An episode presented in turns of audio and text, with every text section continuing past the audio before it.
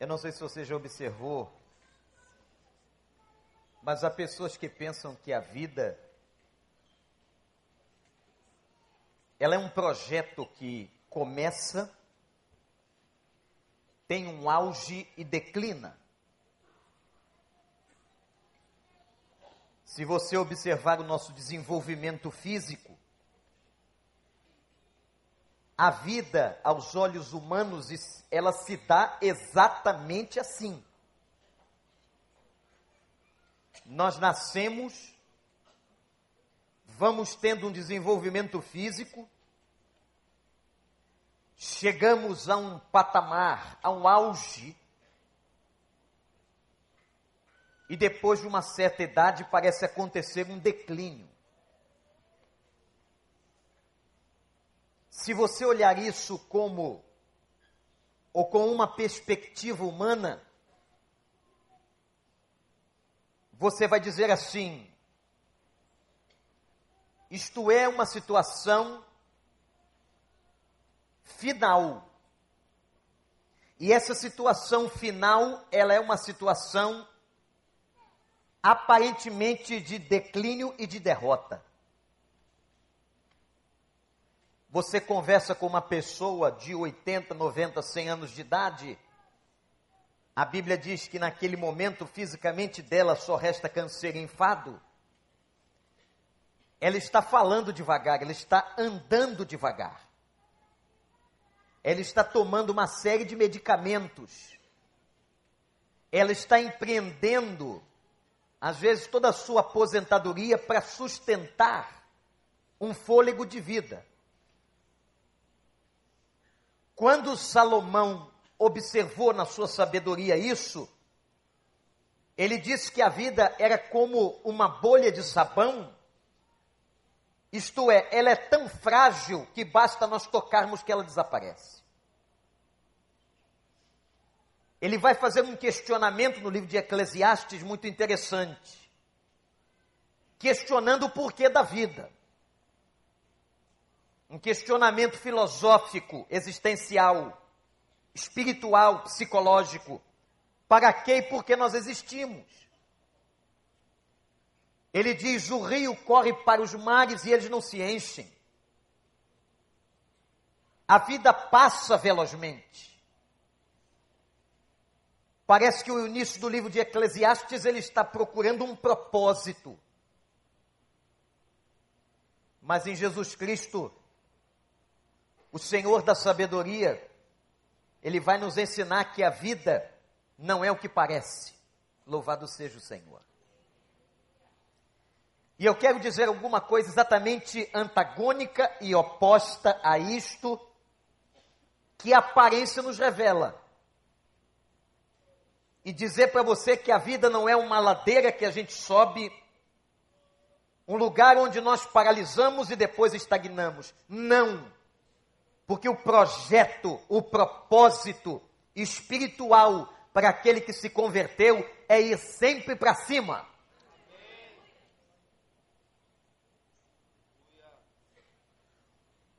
O que é que faz a gente se acomodar?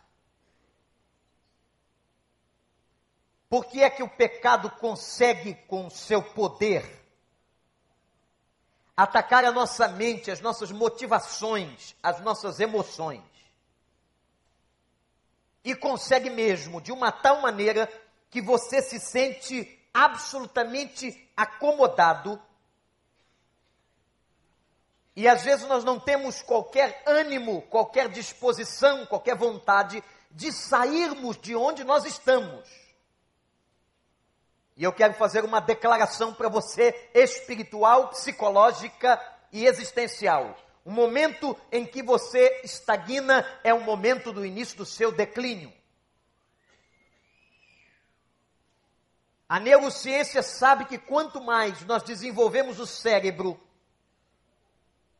quanto mais nós lemos, quanto mais nós pensamos, quanto mais nós temos atividades neuronais, mais o cérebro se sentirá desenvolvido e nos dará propriedades e competências. Por que é que a gente se acostuma? Já citei algumas vezes um texto de Marina Colassante, exatamente intitulado A gente se acostuma. A gente tem uma tendência de paralisação, de estagnação, de acomodação em todos os níveis da nossa vida. Nós temos um sentimento, às vezes, de sobrevivência e não de vida. Esse sentimento de sobrevivência, ele paralisa e mata. E minha gente, isso acontece em todas as esferas da vida. Na vida profissional, há pessoas que estão apenas sobrevivendo nela. Se acostumaram. Se acostumaram naquela posição, se acostumaram com aquele patamar salarial, se acostumaram com aquele departamento, se acostumaram a sentar naquela mesa todo dia, se acostumaram. E dentro de algum tempo você percebe, se é que percebe, que você está apenas sobrevivendo naquela situação. Vamos para um outro nicho. A gente se acostuma e a gente sobrevive na própria questão conjugal. Que você casa numa tremenda empolgação, passou sua lua de mel, os anos vão passando e você se habitua a um nível de relacionamento e você pensa, daqui não passa mais, daqui não anda mais, daqui não tem mais nenhuma perspectiva, e a gente começa a entrar naquele sentimento de sobrevivência, de comodidade que nos cerca. É assim também na vida espiritual. É assim na vida profissional, é assim no casamento, é assim na vida espiritual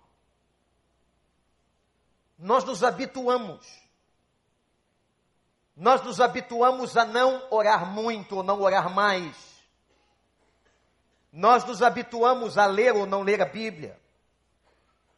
Nós nos habituamos às nossas irreverências. Nós nos habituamos. E às vezes este habituar-se gera a uma falta de temor, porque a gente vai perdendo respeito pelas coisas sagradas de Deus. Sentimento de sobrevivência, o sentimento de acomodação, ele mata, ele destrói projetos, ele acaba com a nossa vida, ele não permite o nosso crescimento, ele nos paralisa. A sobrevivência e esse sentimento humano pelo qual temos que lutar contra. Esse sentimento muitas vezes se traduz como inimigo das nossas vitórias. As pessoas que vivem, irmãos e irmãs, um sentimento apenas de sobrevivência, elas não vão alcançar as maiores e melhores vitórias de Deus para a sua vida. Elas não vão experimentar a abundância, a graça, elas não vão meter a mão na bandeja da bênção e de tudo aquilo que Deus tem para nós, porque elas estão habituadas a permanecerem no mesmo lugar. E eu quero dizer para você que veio aqui hoje de manhã, que depois de ter orado a Deus e recebido essa palavra do Espírito Santo para te entregar, é para dizer a você: saia do lugar de sobrevivência, porque Deus tem grandes vitórias para a sua vida. Saia do lugar de acomodação, de pasmaceira. Saia do lugar onde você está habituado. Peça a Deus para que abra seus olhos e que você veja a visão de Deus a glória de Deus, a direção de Deus, porque Deus, diz a palavra, tem coisas grandes e firmes que nós não sabemos. Essa não foi uma promessa apenas feita a Jeremias ou aos profetas, mas essa é uma promessa feita para mim e para você. Deus tem grandes coisas na nossa vida, porque Cristo disse assim: Eu vim lhes trazer uma vida e uma vida abundante. Não se acostume com a sobrevivência, porque a sobrevivência é inimiga da vitória. Há um texto no livro de Samuel, capítulo 11, que eu queria ler com você.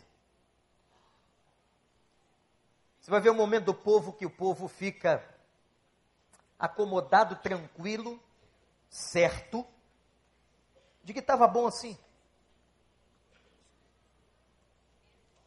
1 Samuel 11, versículo 1.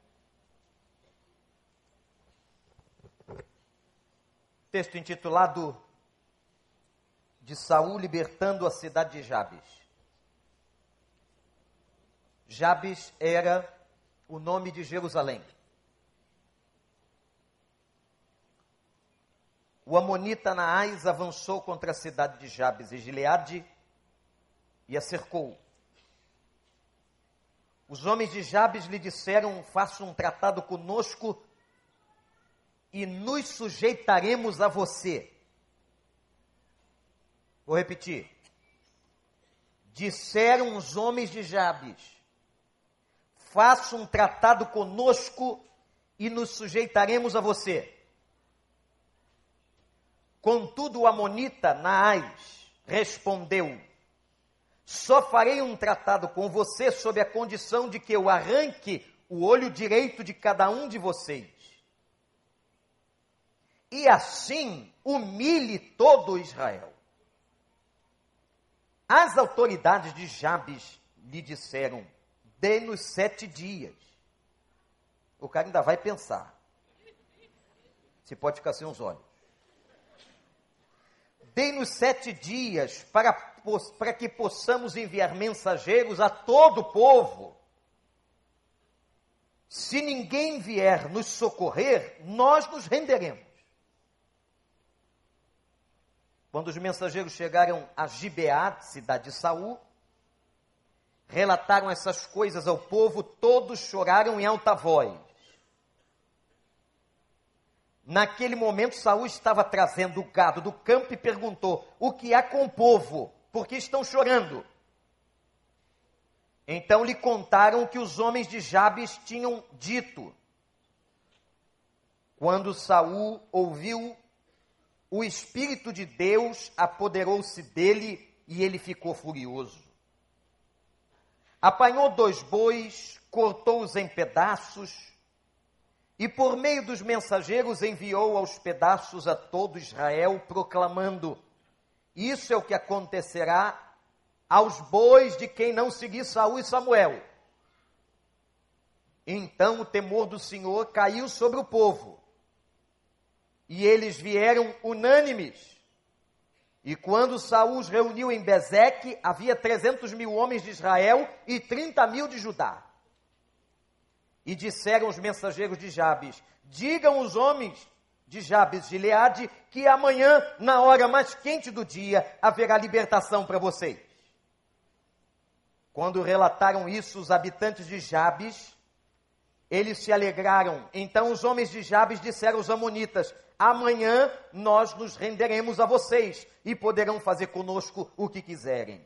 No dia seguinte, Saul dividiu seus soldados em três grupos. Entraram no acampamento amonita na alta madrugada e os mataram até a hora mais quente do dia. E aqueles que sobreviveram se dispersaram de tal modo que não ficaram dois homens juntos. Que o Espírito Santo nos abençoe. Você viu aí que é um, um povo, uma pessoa com sentimento de sobrevivência e de acomodação? Agora, por quê? Israel já tinha conquistado basicamente todo o território de Canaã.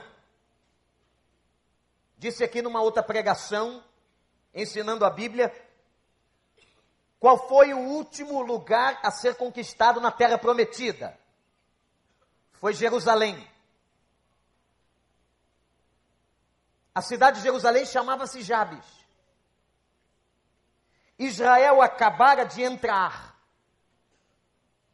A mentalidade foi a seguinte: está tudo conquistado, está tudo dominado. Nós já vencemos quem tínhamos que vencer. Agora vamos relaxar, vamos deitar porque não tem mais nada para fazer. Exatamente como nós nos comportamos em muitos aspectos da nossa vida, muitas vezes. Já fizemos o que tínhamos que fazer, vamos parar por aqui. Tá bom assim. Sentimento de sobrevivência. Tá bom assim. Eu quero dizer para você que não tá bom assim. E por que, que eu estou dizendo que não está bom assim? Porque o Senhor tem mais para você, meu irmão. O Senhor tem mais para a tua vida. O Senhor tem mais para a vida do povo. Tá bom assim, pastor? Tá tudo bem lá, irmão? Tá tudo bem, tá, tá bom assim. Se melhorar, estraga.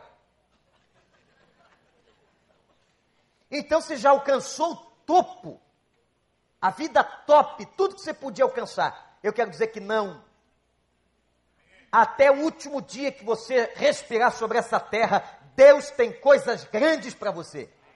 Deus tem projeto para você. Deus tem projeto para a igreja. A igreja do recreio não pode se acomodar aonde ela está. Ela tem que avançar em nome de Jesus. A sua família não pode se acomodar onde ela está. Você não pode se acomodar onde você está. Deus tem projeto e coisas grandes para a tua vida. que acabe diante de nós e dentro de nós esse sentimento de sobrevivência. E essa frase malignamente cunhada, tá bom assim, não está bom não. Se há uma coisa que sempre marcou a minha vida particular, é o fato de eu achar que nunca tá bom. Não é porque eu sou ranzinza, não, porque eu não sou. Mas eu sempre vejo que há um lugar maior, há uma coisa melhor, alguma coisa nova que Deus pode dar para nós. Há sempre um passo a mais. Eu fico preocupado com esses caras que acham que tudo está bom. Está tudo bem, está ótimo.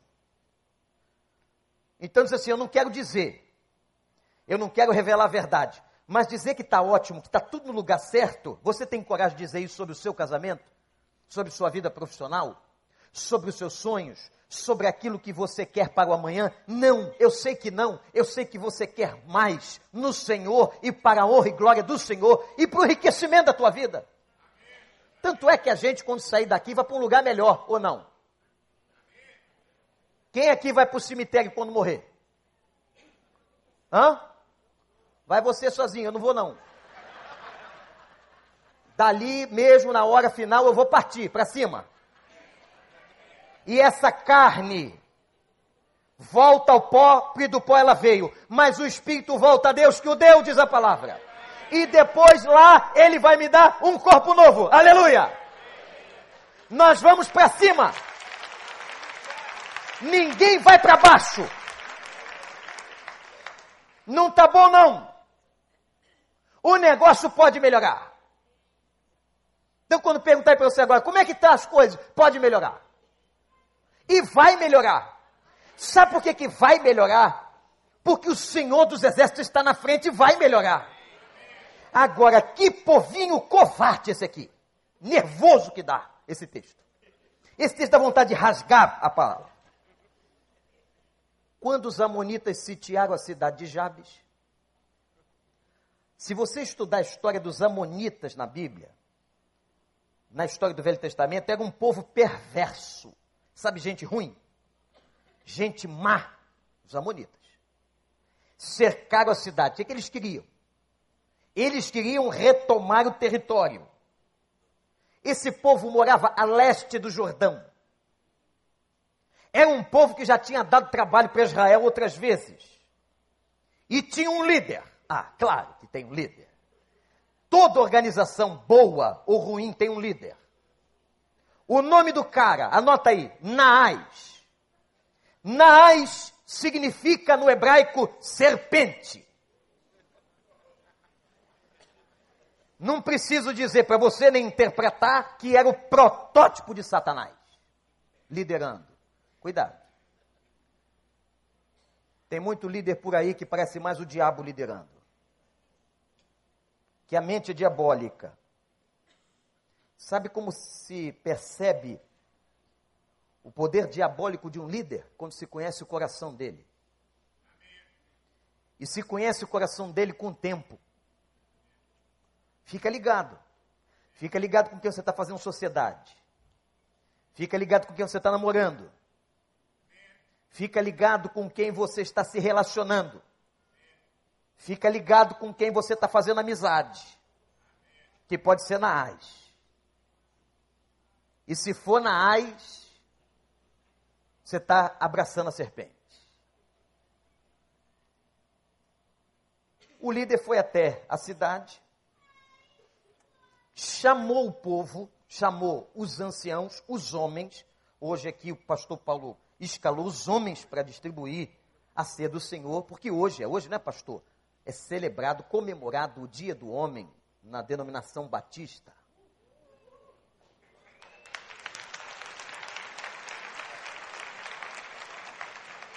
Esse aplauso foi tão fraco, tão inexpressivo, tão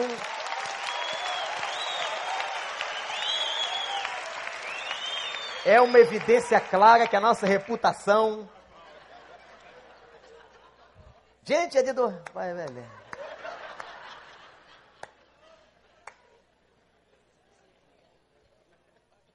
Mandaram os homens conversarem.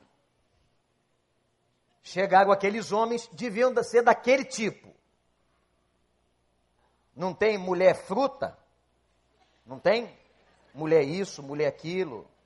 Eu não sei o nome das frutas, mas eu sei que tem mulher fruta. Tem homem banana também. Devem ter escolhido a comissão principal. Chegaram lá com aquela cara de tacho. Pois não, seu Naás. O que o senhor quer de nós? Uma coisa muito simples. Nós vamos invadir e destruir vocês. Poxa, é hoje? É, se não for hoje, é amanhã. Poxa.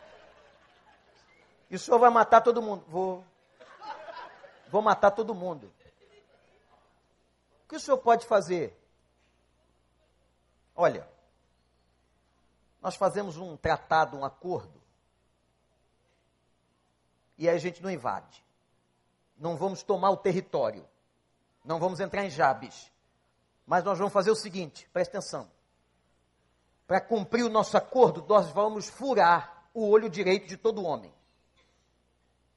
Isso mesmo que você ouviu, nós vamos cegar, vazar o olho direito de cada homem. Por quê? A palavra de Deus é linda na sua revelação. O maior escritor da história de Israel chama-se Flávio Joséfo. Escritor do primeiro século que vai comentar esse texto bíblico. Ele que era judeu, e dizer furar o olho direito de um homem era destruir o povo. Porque o olho direito é o olho da mira. Naquela época não haviam as armas com calibres possantes e com aquelas miras eletrônicas e a laser. Você pega uma arma moderna, ela tem uma mira a laser. Por que, que a gente vive apavorado com aquele senhor da Coreia do Norte? Se é tão longe, porque ele tem mísseis balísticos a laser, com mira laser, que ele pode jogar e destruir países inteiros. Quando o cara pega uma arma hoje, ela é toda automática, automatizada e é laser. Naquela época, não. Quem servia de balizamento para um tiro, para um disparo, irmãos, era o escudo do soldado. Por isso que nós, quando vamos fazer mira livre, nós tentamos mirar com alguma coisa que nos dê balizamento. O escudo que o soldado levava era a base da sua mira, com o escudo ele defendia, mas o olho direito era o olho quando ele iria designar o centro do alvo. Furar o olho direito significava aniquilar todo o exército de Israel. Faça um tratado conosco e nós nos sujeitaremos, disse o povo. Meus irmãos, fazer tratado com o diabo, fazer tratado com Naás, fazer tratado com os Amonitas, o tratado que eles propuseram foi esse: eu quero arrancar o olho direito de cada homem do povo. Sem o olho direito, o guerreiro está inútil. Aí o que, que aqueles, aqueles bananas fizeram? Tá, nós vamos pensar. Já que o senhor quer furar a gente, a gente vai pensar. Isso é de um sangue frio porque alguma outra coisa tinha que ser dito. E o detalhe que eles não estavam sendo estratégicos, não. Você pode pensar, pastor, não era uma estratégia? Não, não era estratégia nenhuma, era medo. Eles estavam com medo. Eles estavam acomodados. Talvez pensaram assim: vamos deixar esse povo entrar aqui. A gente já tem dois olhos, para quê também, né? Para que dois? Vamos vamos deixar um só e a gente vive com eles, e eles até vão nos governar, eles vão mandar na gente, a gente vai ser escravo, mas não tem problema também. Um espírito de acomodação, a proposta que foi feita. E eles disseram assim: nos dê sete dias que nós vamos ver se alguém nos livra. Olha isso. Uma resposta estranha, nós vamos ao território de Israel e se ninguém vier nos socorrer, então a gente se rende domingo que vem. Semana que vem a gente se entrega. Meu irmão, olha para mim que eu vou dizer uma coisa para você. Satanás quer furar teu olho direito. Satanás quer tirar o teu olho da mira. Isto é, Satanás quer que você perca os alvos. Satanás quer que você não enxergue para onde você está indo.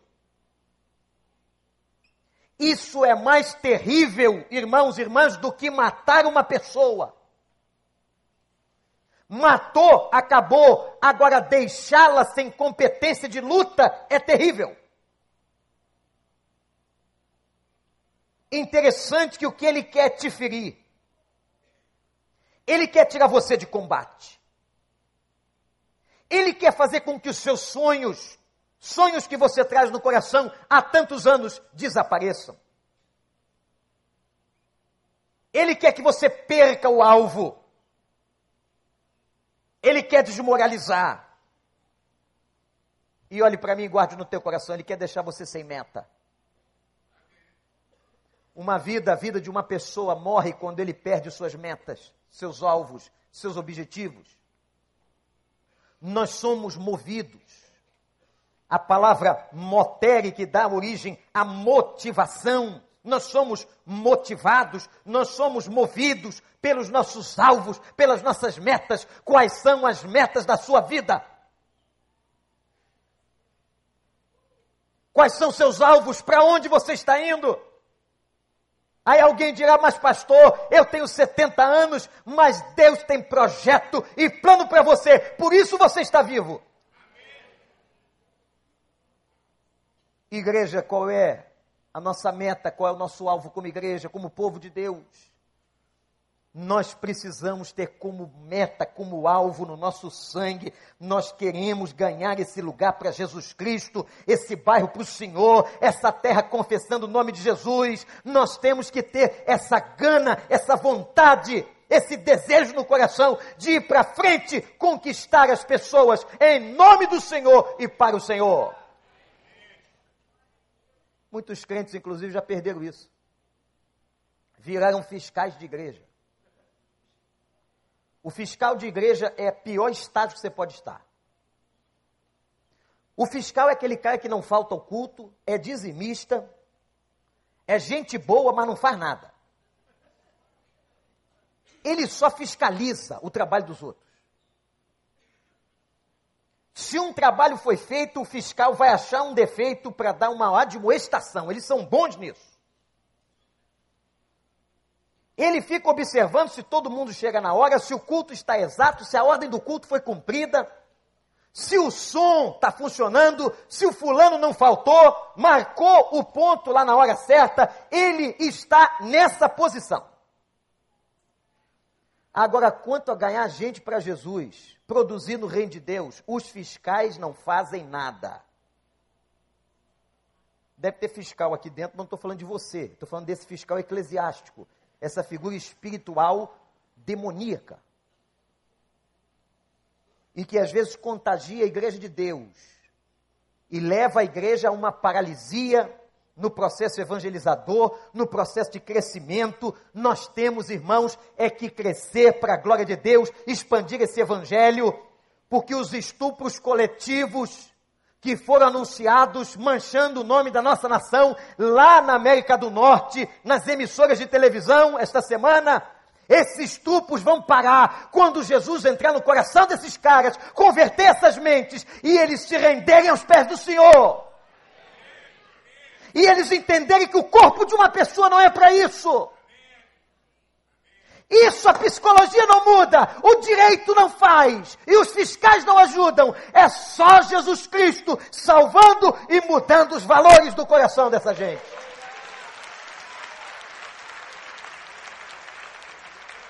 A gente só fica apavorado, parece o povo de Israel. O Inaás vai nos atacar, estão furando agora todo mundo. Estão machucando as meninas, o que, que a gente vai fazer? Isso só veio à tona, gente tem menina sendo escravizada nas favelas. Com 12 anos de idade são consagradas aos donos da boca de tráfico. Tem meninos que desde cedo são usados para manipular armas por causa das nossas leis perversas e mal constituídas. Tem gente que foi presa e já está solta. O que, que ela fez? Não, só esquartejou os pais e botou numa mala. Mas tem bom comportamento, deixa para a rua. No primeiro ato, vê mentira. Falta transformação no coração das pessoas. Falta o Evangelho, falta a mente de Cristo, falta o Espírito Santo. Vocês então estão entendendo por que, que um pastor grita e diz assim: vamos ganhar gente para Jesus? Não é porque nós queremos ver multidão para afagar o nosso ego, não é isso, é porque nós queremos uma nação, um povo transformado. Quem dera hoje de tarde, de noite, esse templo não coubesse e o povo estivesse no estacionamento e por aqui dizendo o seguinte: nós viemos aqui para glorificar a Deus, para encher nossas baterias, porque amanhã nós vamos ganhar muita gente para Jesus. Eu vou ganhar aquele chefe, eu vou ganhar aquele rapaz da academia, eu vou ganhar aquela moça na universidade, eu quero ganhar, tem que ter sede no teu coração, meu irmão. Mas sabe por que, não tem sede? Porque nós nos acostumamos, nós nos acomodamos nós estamos como Israel. Vai furar meu olho? Me dá sete dias, só para eu pensar. O quê? Se um cara disser que vai furar o olho do teu filho, quem é que tem sangue frio para ficar parado e pedir sete dias? Será que não tinha uma resposta um pouco mais firme? Olha só, meu amigo, você pode furar os nossos olhos. Você pode até matar todo mundo, você vai enfrentar luta. Nós não vamos te entregar mole, não. Mas nós vamos orar ao nosso Deus. Nós temos um Deus que é maior que você. Você acredita nisso? Nós temos um Deus que cuida das coisas. Nós temos um Deus que está conosco. Nós temos um Espírito que habita em nós. Então não vem com esse papo que vai furar o olho da gente, não. Nós somos povo de Deus, nós temos uma história. Nós não vamos permitir a sua invasão. Nós não vamos permitir que você nos desestabilize. Nós não vamos permitir que você tire os nossos alvos e as nossas metas. Não deixe teu sonho morrer. Meu irmão, minha irmã, não deixa teu sonho morrer. Deus tem grandes coisas para você. Se você está acostumado aqui no teu lugar.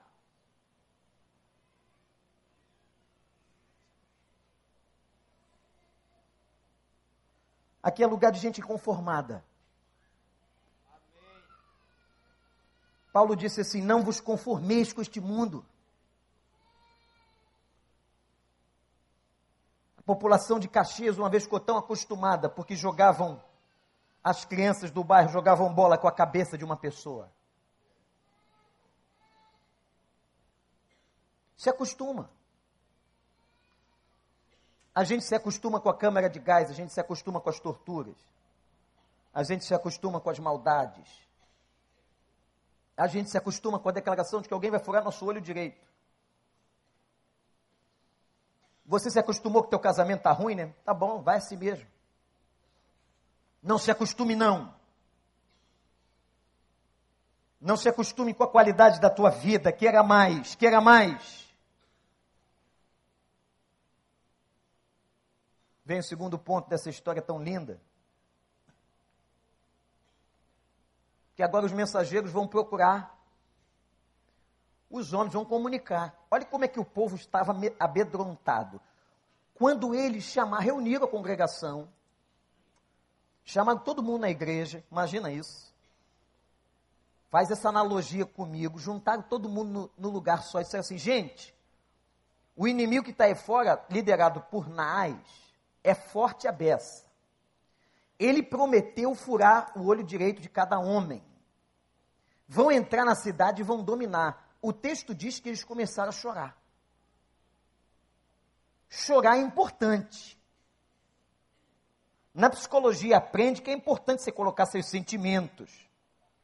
Não é aquela coisa que a gente aprendeu em criancinha que o homem não chora. Homem chora sim. E pode chorar, você, homem. Outro dia um homem ali na porta dizendo, pastor, eu não sei chorar. Eu falei, eu sei alguém que pode te ensinar.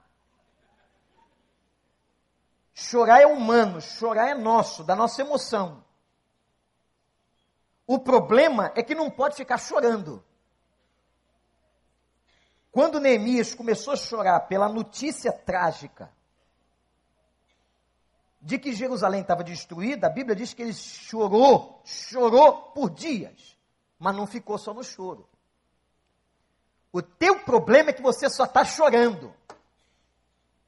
Chorar é bom, mas quem sabe é hora de parar de chorar e é hora de agir. É hora de parar de reclamar, é hora de se levantar, de fazer alguma coisa por você. Nós pregamos muito esta mensagem aqui, no Celebrando a Vida, quinta-feira, que aliás, Edmé vai estar aqui também, tem falado disso muitas vezes.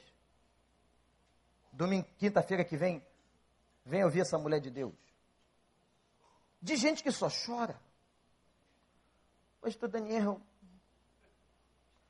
eu estou mal. Pastor Daniel dá toda atenção, todo pastoreio, tal. Semana que vem, a mesma ladainha, na outra, na outra, e o pior, um ano depois, dois anos depois, o indivíduo está chorando as mesmas questões e não tomou qualquer atitude para que Deus possa modificar sua vida. Para de chorar. Para de reclamar, para de estar no lugar da autocomiseração, da autopiedade. Eu sofro muito, meu problema é maior que o dos outros. Não é não, meu amigo. Minha amiga, não é não. Olhe para o Senhor e diga assim: Isso que eu estou passando terá fim. E de uma maneira ou de outra, biblicamente, o que você está passando realmente terá fim. A glória que nos será revelada não pode ser comparada aos sofrimentos desse século presente. Os problemas que você está passando são fichinha, é coisa pequena diante daquilo que o Senhor tem para a tua vida e te revelará. O Senhor tem coisas grandes e firmes. O Senhor tem uma eternidade para tratar com você. Sai desse lugar do choro e vai para frente. Enxuga os olhos e abre os olhos e você verá que Deus tem um caminho novo para você.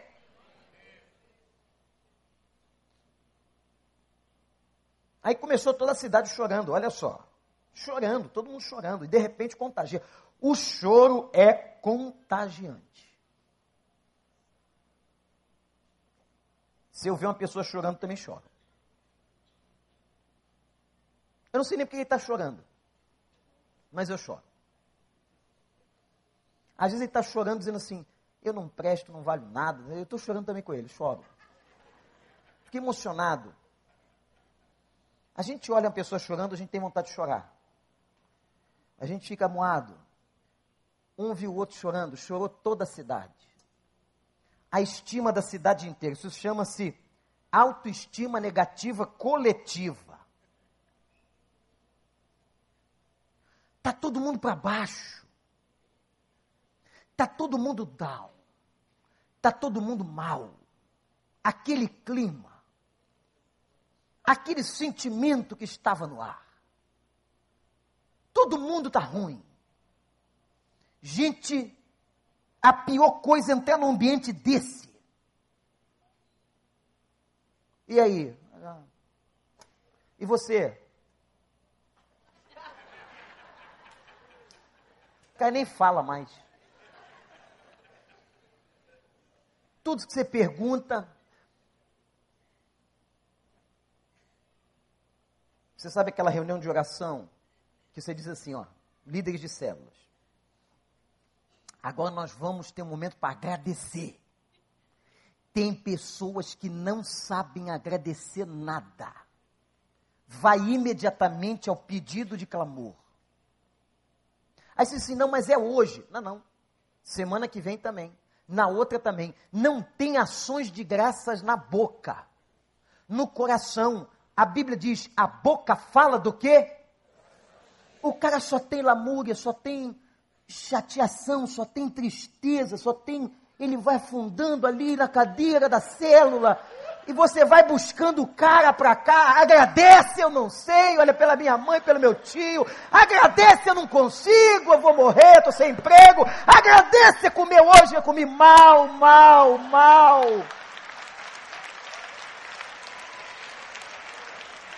Ele não agradece. Graças a Deus que não tem essa gente aqui na igreja.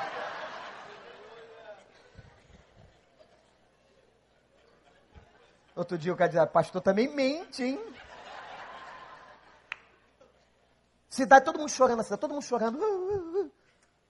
Vem do campo valente Saul. A vida de Saul é outra história, não vou pregar aqui porque não dá tempo. Saúl terminou mal, mas começou bem. Isso é o problema da vida, hein? A gente tem que aprender a começar bem e terminar bem. Saúl começou bem, chegou e encontrou todo mundo chorando. O que, que vocês estão chorando? Ah, Saúl, é porque Nais veio dizer para a gente para furar nosso olho. Nós estamos chateados com isso.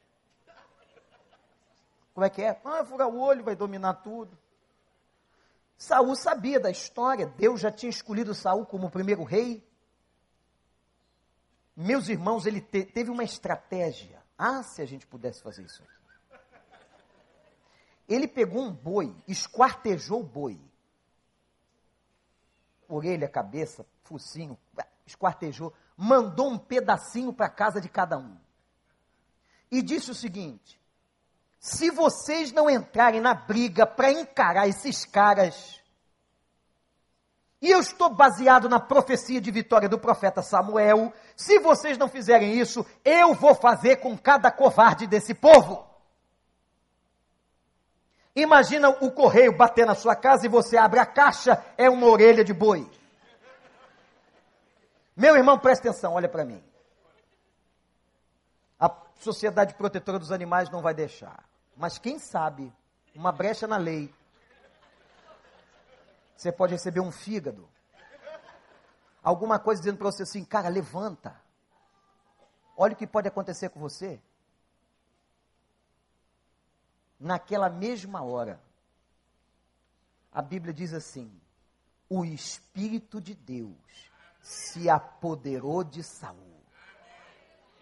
Quando o Espírito Santo se apodera de nós e está na frente, não vem Naás, não vem Satanás, não vem exército inimigo, não vai atrapalhar meu alvo, não vai tirar minha meta, não vai acabar com meu foco. Eu vou para frente. Igreja de Deus, saiam daqui hoje com esse espírito que está hoje morando em vocês, apoderados por esse poder, empoderados por esse poder. Porque nós não aceitamos esse espírito de acomodação, de covardia, de medo. Porque a promessa foi dada a todos nós e nós já somos, não seremos, já somos mais do que vencedores. Nós já temos o Espírito profetizado em Joel. O Espírito Santo já veio e agora nós somos templo dele. Vamos deixar esse Espírito atuar. Saul diz assim: podem vir.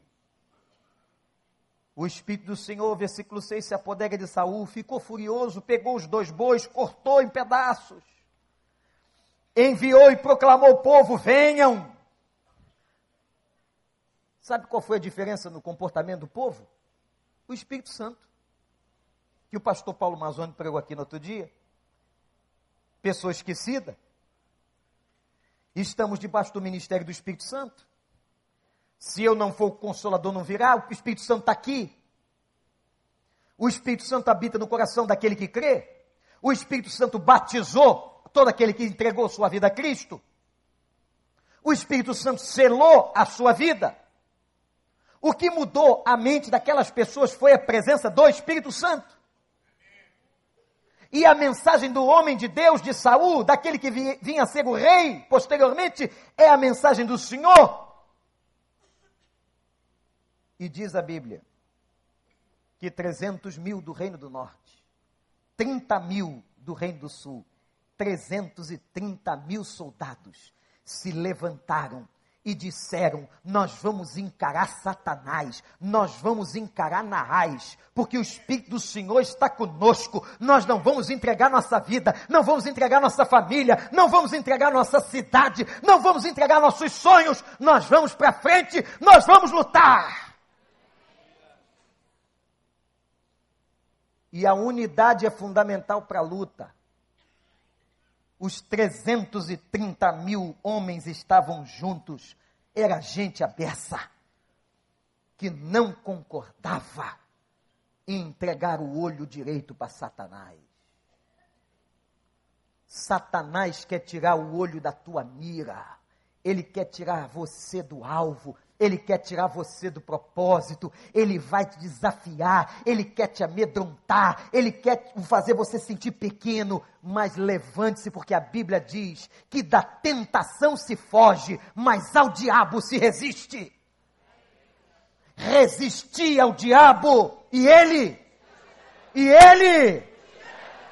Ah, meus irmãos, o que aconteceu nesse texto eu só vou contar hoje de noite. Sete horas. Quer saber? Vem. Acabou aqui. Agora só o que já foi entregue é você. Já é muito. Mas tem mais. Palavra do Senhor para a tua vida. Eu quero que você diga agora ao Senhor assim: eu não vou perder meus alvos, meus sonhos, eu não vou entregar meu olho direito ao diabo. Eu não vou entregar o olho da mira. Baixa o teu, tua cabeça, fecha os teus olhos.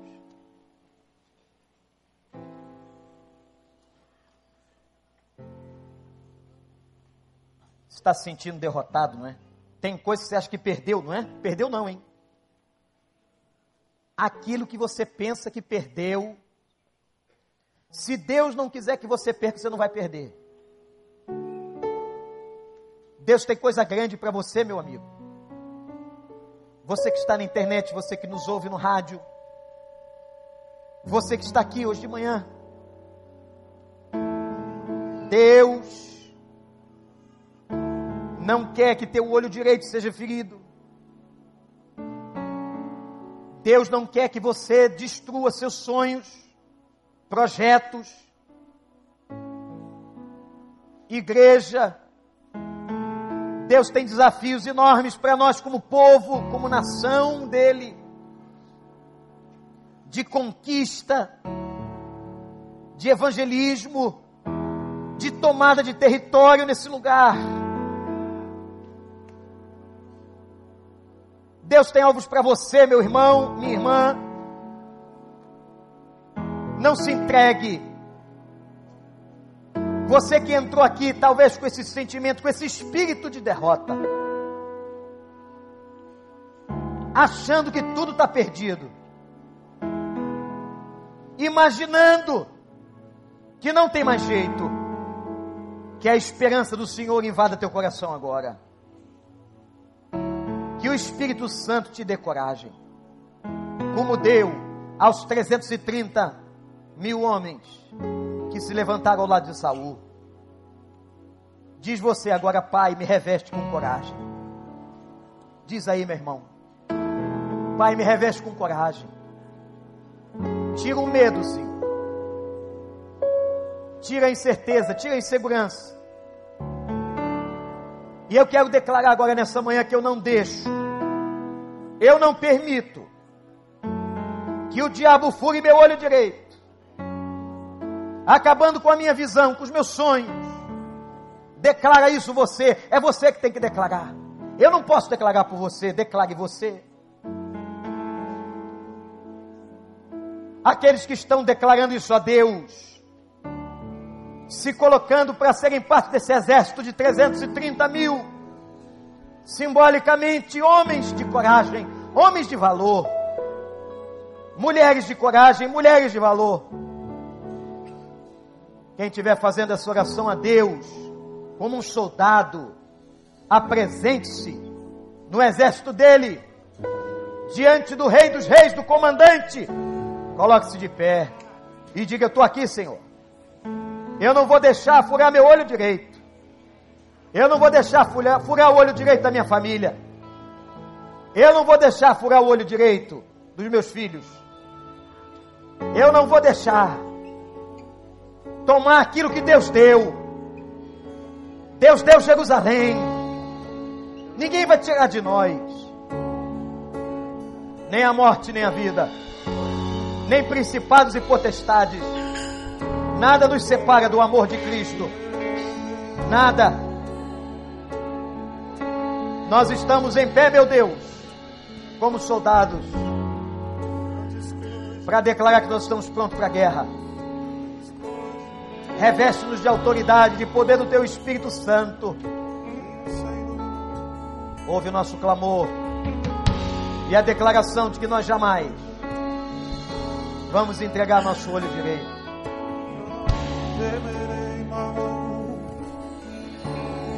Grandes coisas tem o Senhor para fazer em nossas vidas. Oh. Assim: Tu és o Deus dessa terra. Tu és o Deus dessa terra. Tu és o Rei desse povo. És o Senhor da nação. Tu és, tu és a luz desse mundo, esperança para os perdidos, tu és a paz para os cansados, tu és. É como o nosso Deus, ninguém é como e é na força do seu poder que nós lutaremos.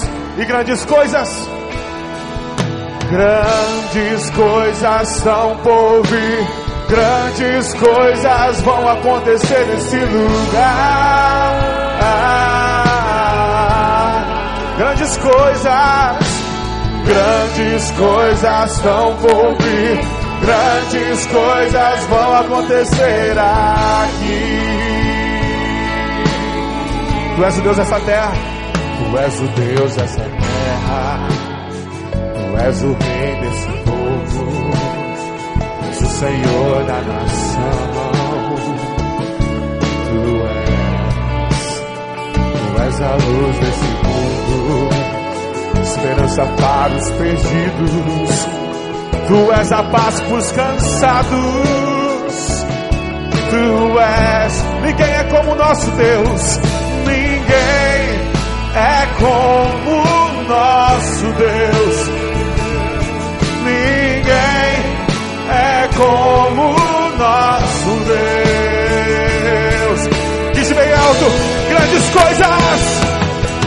Grandes coisas são por vir, grandes coisas vão acontecer nesse lugar. Grandes coisas estão por vir, grandes coisas estão por vir, grandes coisas vão acontecer nesse lugar. Grandes coisas estão por vir,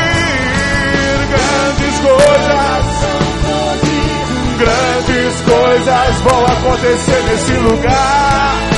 Oh, oh, oh, grandes coisas vão por vir, grandes coisas vão acontecer aqui.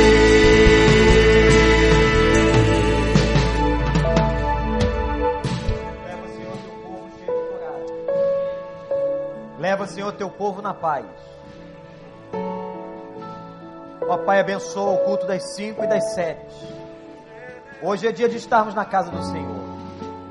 Mas que nós não voltemos sozinhos, trazendo alguém que precisa se encher de coragem para lutar contra a AIDS. Em nome de Jesus. Leva o teu povo na força do Senhor, na tua graça, na tua presença. Em nome de Jesus. Amém. Agradeço ao Senhor.